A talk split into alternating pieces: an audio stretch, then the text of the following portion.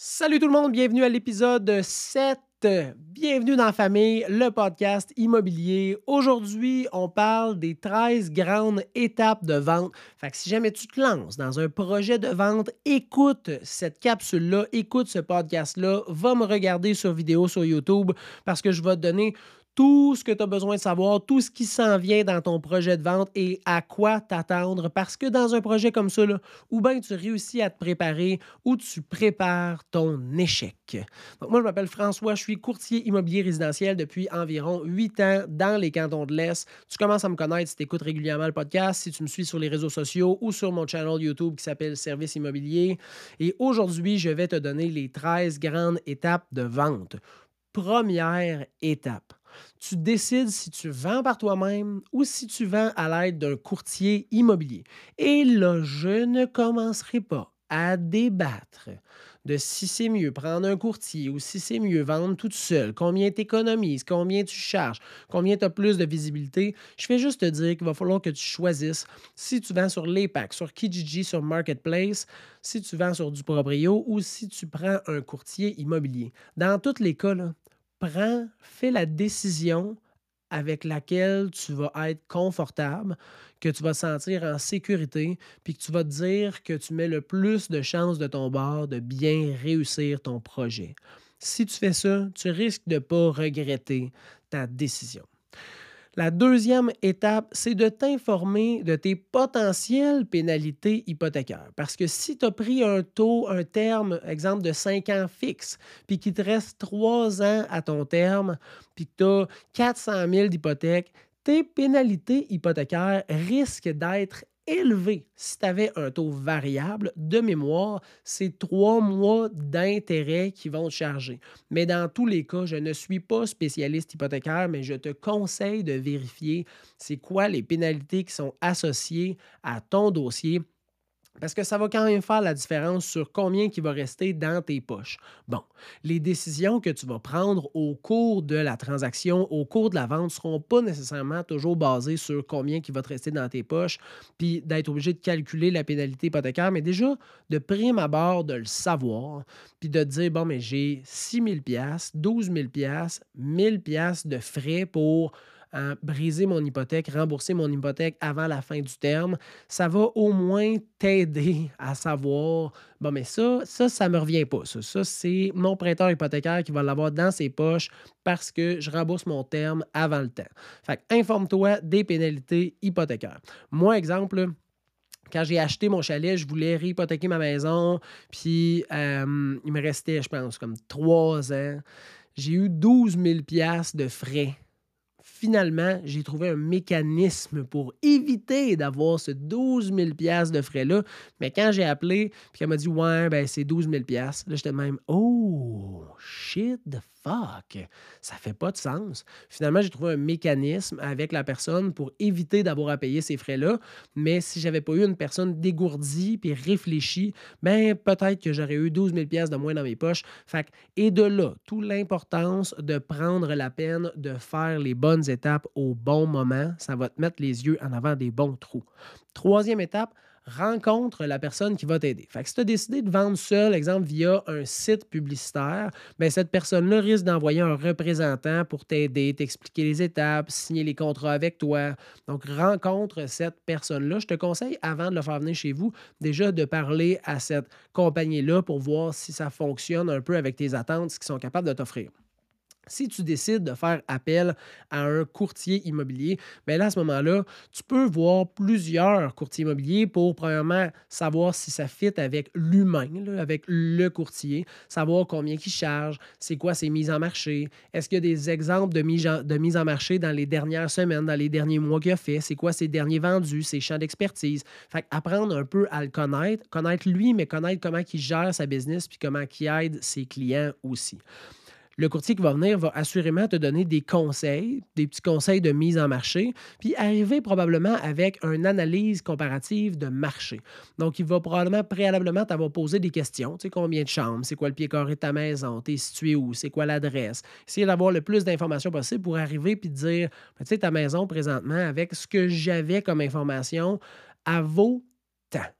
Normalement, on arrive avec une braquette là, entre temps et temps, tout dépendant quel genre de transaction tu veux faire, quel genre de mise en marché tu veux faire, mais il risque d'arriver déjà avec le juste prix de la valeur marchande de ta propriété actuellement. Et ça, j'ai déjà fait un podcast et plusieurs capsules sur YouTube qui expliquent comment arriver à la juste valeur marchande, mais le courtier risque d'arriver avec ces informations-là. La quatrième étape, mais ça va être le home staging préparer ta maison pour qu'elle soit une maison modèle quand les acheteurs vont arriver, puis quand le photographe va arriver pour prendre les photos. Dans du home staging, normalement, là, tu ne dépasses pas en, en dépenses, en frais reliés home staging à 1% de la valeur de ta propriété. Là, tu fais comme, OK, ma maison, elle vaut 400 000, ça veut dire 4 000 d'home staging. Tu n'es pas obligé d'aller jusque-là. Ultimement, tu veux rendre ta maison vraiment intéressante puis belle à l'œil pour que les acheteurs, quand ils sont sur Centris, sur leur téléphone cellulaire, ils swingent la photo, une photo, deux photos, trois photos, puis qu'il y ait de l'intérêt. Puis tu veux que quand ils rentrent dans ta propriété puis qu'ils viennent faire la visite, ils aiment ce qu'ils voient. Fait que des fois, c'est des petites plantes, des fois, c'est un nouveau couvre-matelas, des nouvelles têtes d'oreiller, euh, des, petits, des petits bibelots hein, qui vont donner des punches de couleur. Donc, c'est pas grand-chose, mais ça vaut vraiment la peine que ça soit fait. Dans le home staging, il y a aussi deux autres points qui sont super importants. Le premier, de décharger ta maison. Donc, tu veux enlever le plus de petits électroménagers dans la cuisine. Tu veux aucun produit dans ta douche, dans ton bain. Tu veux le moins de produits possible, puis de petits articles sur ton comptoir de salle de bain. Tu veux le moins de trucs possibles sur les bureaux de travail, sur les commodes, sur les tables de chevet. Donc, tu veux essayer de décharger le plus possible ta maison, de garder quelques petits bibelots, des plantes, puis des électroménagers qui donnent du punch, exemple, à ta cuisine ou à une pièce en particulier. Donc, le but, là, c'est de recréer une maison modèle, des photos de magazines. C'est ça l'objectif. Puis là, des fois, les gens disent Ouais, faut-tu que je dépersonnalise? Est-ce que j'enlève les corps de famille Pour moi, les cadres de famille, c'est vraiment pas quelque chose de problématique. On va dire, c'est quelque chose que je conseille de garder. Surtout si c'est une maison familiale que tu vends, ça va être une famille qui va l'acheter. Fait que, tu sais, ils savent qui habite là, puis eux autres, ils vont apporter le même genre de personnes à l'intérieur de cette maison-là. Donc, il n'y a rien de négatif. Par contre, tu veux décharger la propriété pour qu'elle ait un look de maison modèle. Tu veux aussi Deuxième chose vraiment importante, que chaque pièce ait leur propre vocation. Le salon pour regarder la télé, la salle à manger pour manger en famille, la cuisine pour faire à manger, les chambres pour dormir, une salle de musculation pour s'entraîner. Fait que tu veux que chaque pièce ait leur propre vocation. Puis là, je sais, vous dites comme euh, ça, je comprends, François, là, ça fait tout son sens. Oui, mais des fois, tu as des grandes pièces où il y a le salon avec un bureau de travail, avec des petits matelas pour faire du yoga, puis un petit coin pour les jeux pour les enfants. Bien, ça, à l'œil, pour les photos, les vidéos, puis pour les visites, c'est dérangeant. Fait ça se peut que dans ton salon où il y a ton bureau de travail, ton spot pour t'entraîner, les petits jeux pour enfants, il n'y ait plus de jeux pour enfants, plus de trucs pour s'entraîner, puis ça devienne un salon avec un espace de travail. Deux espaces distincts, deux vocations distinctes dans une grande pièce. Là, le cerveau, c'est facile à faire sa job. Les yeux parlent au cerveau, puis le cerveau ne fait pas fuck, c'est bizarre ici. Ils font comme c'est un bureau de travail et c'est un espace pour regarder la télé. Donc, essayez que les pièces aient leur propre vocation, leur vocation unique. La cinquième étape, mais là, ça va être la rédaction des contrats. Euh, donc, rédaction du contrat de vente, rédaction de la déclaration du vendeur. S'il y a des annexes particulières à mettre à l'intérieur des contrats, ça va être fait. Le courtier revient chez vous. Vous rédigez tout ça. Hein. si, le nouveau si le certificat de localisation a besoin d'être recommandé, le courtier va vous le conseiller. Il va vous demander aussi de préparer des documents comme exemple taxe municipale, taxe scolaire, facture d'énergie, facture de réparation, l'acte de vente de quand as acheté. C'est des documents qui peuvent se trouver en ligne, mais la majorité du temps, si tu peux déjà l'avoir préalablement au rendez-vous de rédaction d'offre d'achat, euh, rédaction de, de, contrat de vente, c'est beaucoup plus facile. Le courtier va sûrement le scanner PDF avec son téléphone, puis il va avoir tout en main pour préparer la mise en marché. Par la suite, sixième étape, c'est le visuel de ta maison qui va se faire. Donc, photo, vidéo, prise de mesure, pose de pancarte, pose de boîte à clés. Et là, je dis photo. Bon, premièrement, photo de drone, photo au sol, photo extérieure, photo intérieure. Euh, euh, souvent, quand moi je prends les photos, les gens sont comme Hey, tu prends beaucoup de photos? Oui, parce que la majorité des photographes vont prendre des photos HDR, donc à exposition différente. Par exemple, on va dire neuf photos de plus sombre à plus clair pour que tu puisses bien calibrer visuellement l'image que tu vas prendre pour que les zones sombres soient, soient plus lumineuses, puis les zones lumineuse soit un petit peu plus sombre. Fait que dans le fond, tu veux que ta photo ait de l'air belle puis qu'elle ait une belle luminosité. Alors ça, j'ai dit vidéo parce que là, on est en 2022 pendant que je fais le podcast aujourd'hui. Là. En, 2022, les gens, ils consomment de la vidéo. Hein. TikTok, c'est de la vidéo. Instagram, c'est de la vidéo. Sur Facebook, maintenant, c'est de la vidéo. Sur YouTube, c'est de la vidéo. Les gens, ils veulent consommer de la vidéo. Fait que si tu vends ta maison, qui est une vente assez importante, tu veux mettre une vidéo de visite virtuelle ou une vidéo promotionnelle de ta maison. C'est super important. Par la suite, ben, la prise de mesure pour que sur Centris, chaque pièce soit de la bonne taille, soit indiqué c'est quoi les tailles des pièces, puis c'est quoi le revêtement de sol, le revêtement extérieur, c'est du bardeau, c'est de l'asphalte. Donc, le plus d'informations possible sur les caractéristiques et sur les dimensions. Par la suite, la pancarte va être mise et il va y avoir une boîte à clés où tu vas donner un double de clés. Comme ça, le courtier, quand il vient visiter, ou les courtiers collaborateurs, quand ils viennent visiter, prennent la clé, débarrent, font leur visite. Par la suite, ils rebarrent, remettent la clé là-dedans et c'est super simple. La septième étape, ben, c'est la mise en marché. Fait que le courtier va faire toute la job pour que la propriété soit mise sur le plus de sites web possible et soit mise sur Centris, là où tous les acheteurs vont chercher. Ta maison va rester en nouveauté pendant cinq jours. Fait que là, je te le dis, prépare-toi. Hein? prépare-toi, tu vas avoir des demandes de visite. Puis là, ça, je trouve ça tout le temps un peu drôle. Des fois, je vois des nouveautés. Fait moi, j'ai un système automatisé où toutes les alertes s'envoient directement à mes clients acheteurs. Là, je reçois un courriel. Hey François, cette maison-là vient juste de sortir sur le marché. Je veux absolument aller la visiter. Peux-tu regarder, voir s'il y a de la disponibilité aujourd'hui ou demain? Je fais la demande de visite, puis là, je reçois comme réponse Oh, hey, là, hey, les vendeurs sont pas prêts pour les visites, là, ça peut-tu aller dans deux jours? Man, tu viens de mettre ta maison en vente. Tu vas avoir cinq jours où ta maison va être marquée nouveauté. Tu sais que le momentum est là. Laisse les visites aller, puis prépare-toi. Fait quand la personne vient prendre les photos, les vidéos, ta maison est tip-top, mais il faut que tu la gardes comme ça tout le long de la vente. Puis là, espérons que la vente ne prenne pas 3, 4, 5 mois. Mais si elle prend une semaine, deux semaines, trois semaines, travaille fort, fort, fort, fort, fort pour garder ta maison tout le temps bien propre, la vaisselle faite, le ménage fait, hein, que ça soit tip top. C'est super important. Par la suite, ben, il va y avoir justement des demandes de visite. Hein. Les demandes de visite sont souvent faites à l'avance, puis ce qui est important, comme je te dis, c'est de garder ta propriété à 90% identique aux photos et à la vidéo. Pourquoi ça? Parce que tu veux que les acheteurs qui aient vu les photos, hein, puis ils ont eu un coup de cœur, ils savent que les photos sont trompeuses, puis que ça a l'air bien trop grand sur les photos. Fait que là, ils vont écouter ta vidéo de visite virtuelle que tu as fait. Là, les angles sont un peu moins grands, puis là, ils font comme Oh, Colin, hey, ça m'intéresse encore. Ils demandent la visite. La visite, évidemment, le courtier dit Hey, on aurait une visite demain à 18 h. Tu autorises la visite, le courtier confirme la visite, bingo, bingo. Puis là, le client y arrive, puis là, si c'est pareil comme sur les photos, pareil comme sur la vidéo, il rentre dans la maison, il n'y a pas de coup Hein. Il fait comme c'est direct ce que j'ai vu, c'est direct ce que je m'attendais, c'est merveilleux.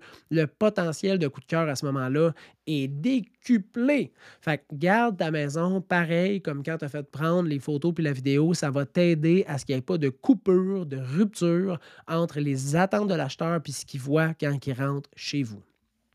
Neuvième étape, les visites se passent et il y a le dépôt de l'offre d'achat ou des offres d'achat. Hein. Depuis la COVID, la majorité des présentations se font téléphoniques. Puis là, je vais te donner un truc.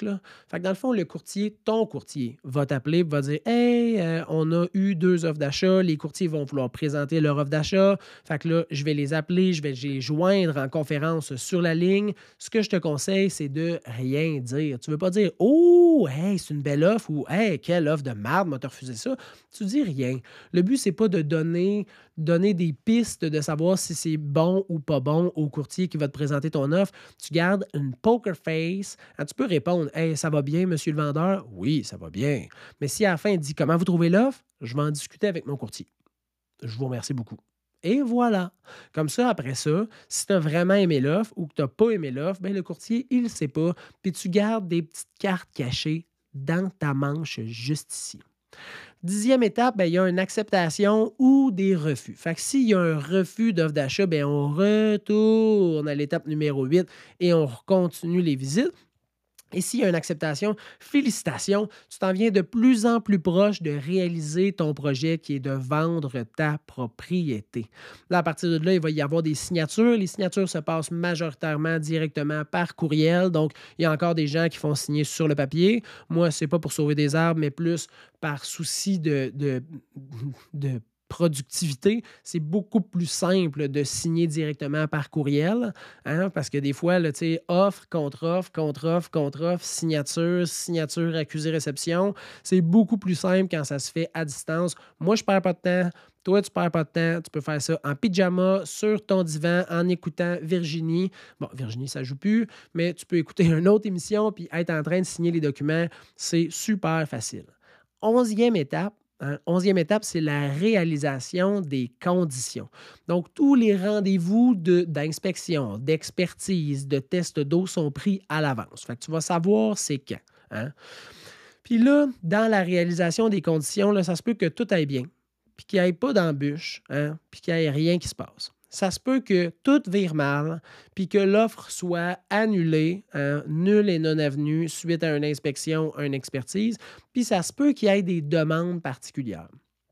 Ça peut être quoi des demandes? Ça peut être des demandes d'expertise plus poussées sur quelque chose qu'ils ont vu durant l'inspection. Ça peut être l'inspection. Ça peut être un test de champ d'épuration parce que finalement, durant l'inspection, selon l'âge du champ, c'était conseillé que ça peut être une expertise de drain. Fait excaver pour aller voir les drains de fondation pour voir s'ils sont pleins, s'ils travaillent bien. Donc, il y a plusieurs possibilités d'expertise. Suite à ces expertises-là, ça se peut que les acheteurs aient des demandes. À vrai dire, ça se peut qu'ils annulent l'offre d'achat. Ça se peut qu'ils continuent à acheter sans rien demander. ça se peut qu'ils fassent une demande de baisse de prix parce qu'ils vont trouver quelque chose qui nécessite une modification urgente, imminente ou immédiate. Hein. Là, à ce moment-là, je te conseille de prendre ça le plus objectivement possible. Souvent, c'est des choses qui sont découvertes que tu ne savais pas que l'acheteur ne savait pas, que le courtier de l'acheteur ne savait pas, que ton courtier ne savait pas, puis que l'inspecteur a soulevé, puis que le gars d'expertise ou la fille d'expertise a trouvé, puis là, on a un bobo. Puis là, il faut juste s'arranger pour régler la situation. Fait est-ce que tu payes la totalité? Est-ce que vous splittez 50-50, 70-30, 60-40? Est-ce que l'acheteur paye la totalité de la modification? peu importe, mais je vous conseille d'être objectif, de mettre les émotions de côté, puis de vous dire si j'étais l'acheteur, puis que j'avais acheté, puis que ça n'avait pas été déclaré, puis qu'on avait fait une expertise, puis qu'on avait trouvé ce bobo-là, comment je me sentirais, qu'est-ce que je demanderais, puis est-ce que ça semble être juste comme demande? Avec ce processus de réflexion-là, assurément, là, ça va bien se passer.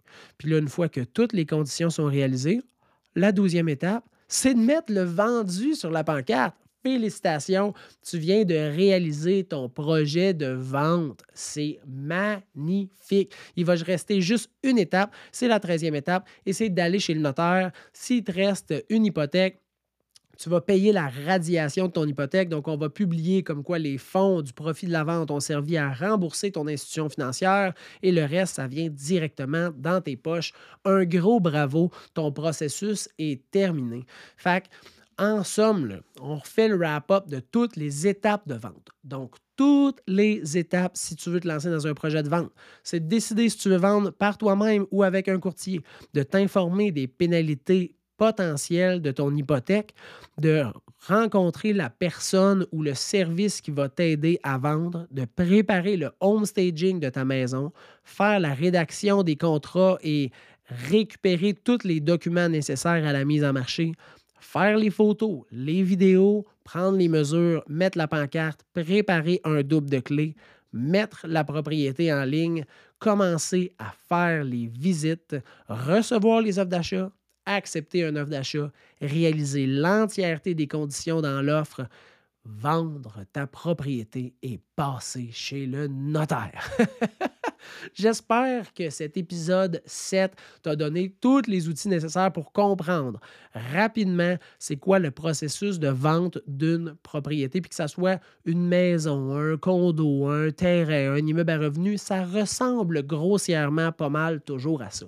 Si tu as des questions, par contre, tu peux toujours m'écrire sur tous les réseaux sociaux ou au info au commercial serviceimmobilier.ca, le info au commercial serviceimmobilier.ca au singulier et ça va me faire plaisir de t'aider et de répondre aux interrogations qui restent. Je te souhaite une très bonne journée et je te remercie énormément d'avoir été présent avec moi dans ces 20 dernières minutes où je t'expliquais les 13 étapes de vente.